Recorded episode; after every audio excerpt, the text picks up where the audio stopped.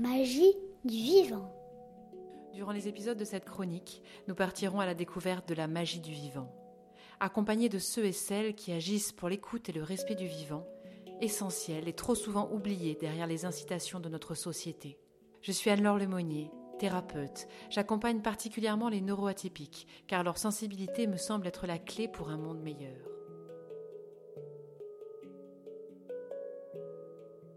J'accueille Valérie Garcia, qui a longtemps été sophrologue, qui est passionnée par l'écologie et l'environnement et qui, naturellement, aujourd'hui pratique l'éco-sophrologie et l'éco-psychologie. Bonjour Valérie.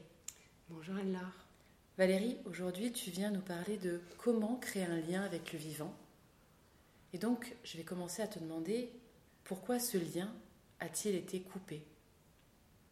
Alors pourquoi euh, J'ai pas la réponse, mais comment Je voir un petit peu plus clair. en tout cas, dans mes observations et des choses que j'ai pu identifier. Ben, en fait, moi j'observe qu'on s'est coupé euh, du vivant, notamment avec l'arrivée de ce qu'on appelle le progrès, on appuie sur un bouton euh, et puis on a euh, de l'électricité, on n'a plus besoin, ou pas beaucoup d'entre nous, on va dire, pour se chauffer, d'aller couper du bois, on va plus ou très peu récolter de, plantes dans la nature, on a perdu beaucoup de connaissances sur leurs usages, par exemple, qu'il n'y a pas si longtemps, une ou deux, disons deux générations en arrière, euh, les gens ils savaient comment se soigner avec les plantes. Aujourd'hui, on, s'en remet euh, à un médecin ou à une, chimie, bien souvent, quelque chose de chimique derrière. Tout ça pour moi, c'est concrètement des signes de déconnexion avec euh, la ce qu'on appelle nous la nature, le vivant, notre environnement. Oui, en fait, nos, modes de vie modernes nous ont petit à petit déconnectés de la nature par exemple, un truc qui est assez flagrant, c'est aujourd'hui qui euh, élève ses animaux, tue lui-même ses animaux par rapport au nombre de personnes qui consomment de la viande.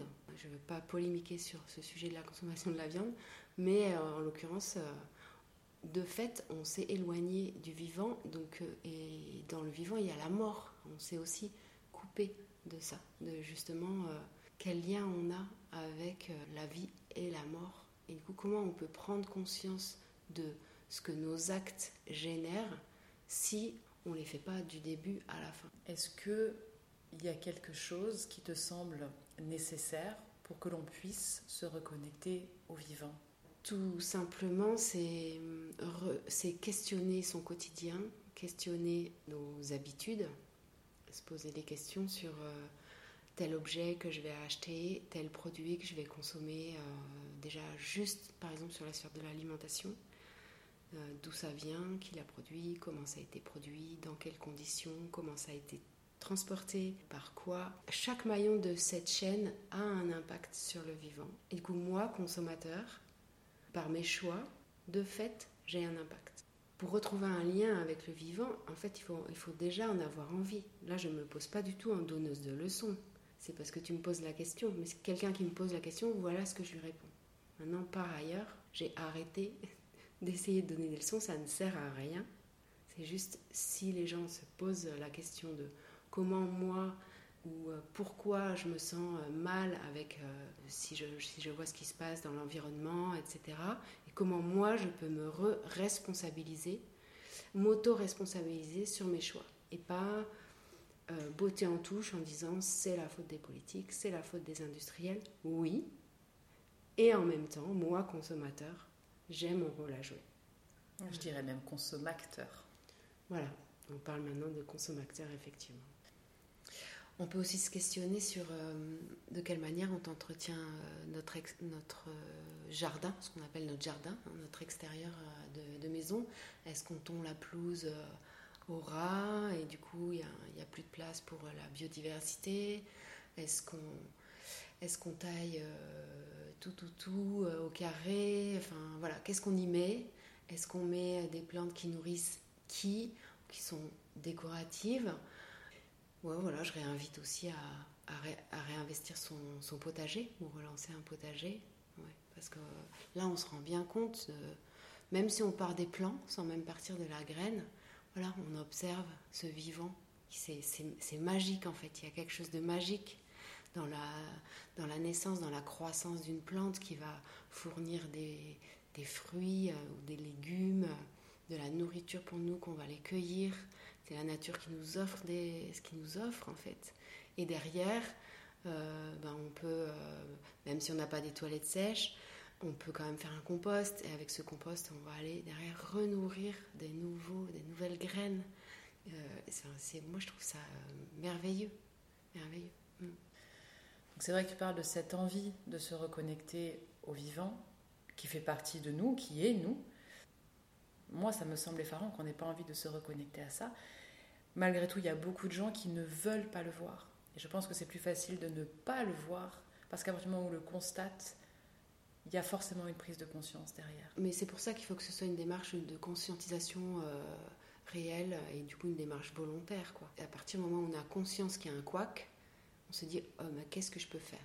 Et c'est là que euh, ben, des personnes euh, comme moi, mais il y en a d'autres, peuvent aider à identifier euh, où est-ce qu'on peut, sur quel levier on peut jouer dans sa vie personnelle.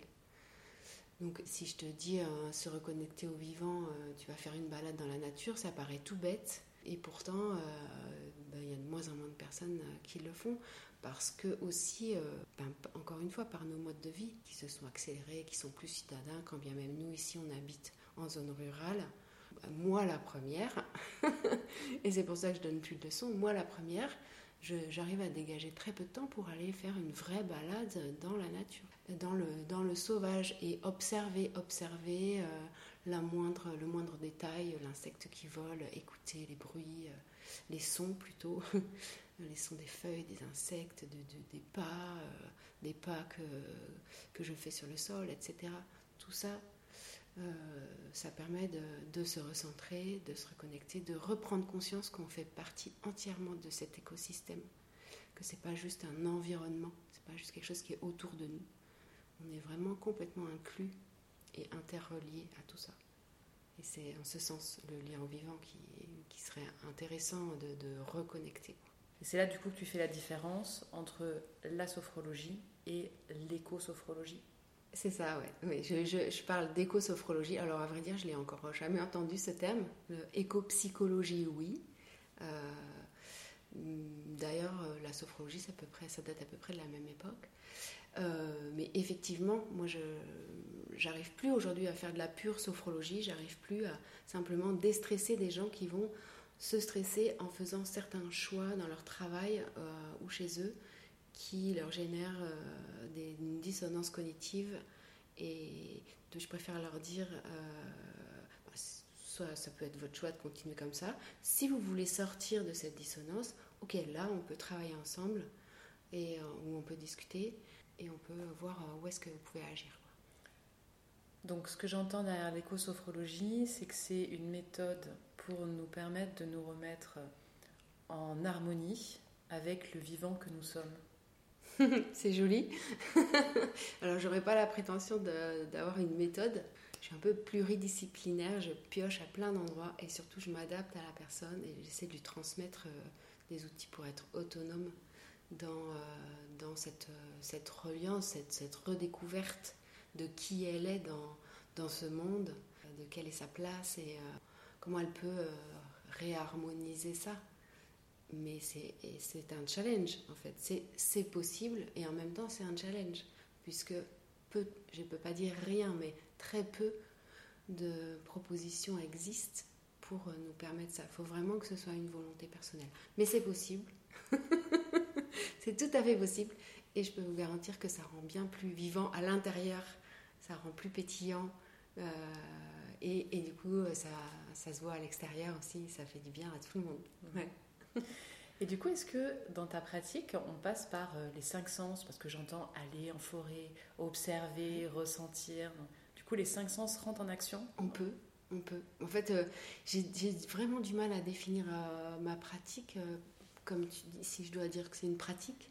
Voilà, j'ai vraiment plein d'outils que j'utilise en fonction du public avec lequel j'interviens, si c'est des collégiens, des lycéens, si c'est un, un public euh, dans une salle, si c'est des ateliers où on est une dizaine, C'est vraiment varié. Mais oui, les cinq sens, bah, du coup en sophrologie, c'est un, un, des piliers, les sens, les sens, les sensations. donc, entre autres, ouais. Et les émotions Et les émotions. Valérie, on peut te retrouver sur l'atelier-du6 sophro.fr. Tu animes de nombreux ateliers et stages sur le thème des éco-émotions qui permettent d'accompagner et de rendre les gens autonomes sur leurs éco-émotions. Tu interviens dans les collèges, les lycées, les tiers-lieux pour donner différentes animations, mais aussi une conférence gesticulée qui s'appelle Vivre, c'est mortel. La magie du vivant, c'est le jeudi à 8h30 et 12h30 sur Radio Oloron. Retrouvez mes actualités et tous les épisodes du podcast sur mon site internet annelorelemonnier.com. Quand je me relie à moi, je me relie au vivant. Et quand je me relie au vivant, je me relie à moi.